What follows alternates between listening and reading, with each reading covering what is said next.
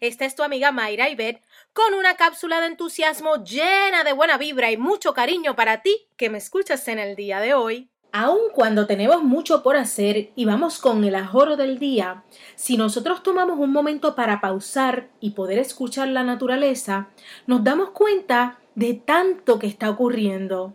Son diferentes cantos de pájaros, el sonido del viento, la música que se genera así con el ritmo de la lluvia que va cayendo, o simplemente una tranquilidad que se percibe y se desprende del entorno solo cuando nosotros tomamos un tiempito para detenernos y apreciar.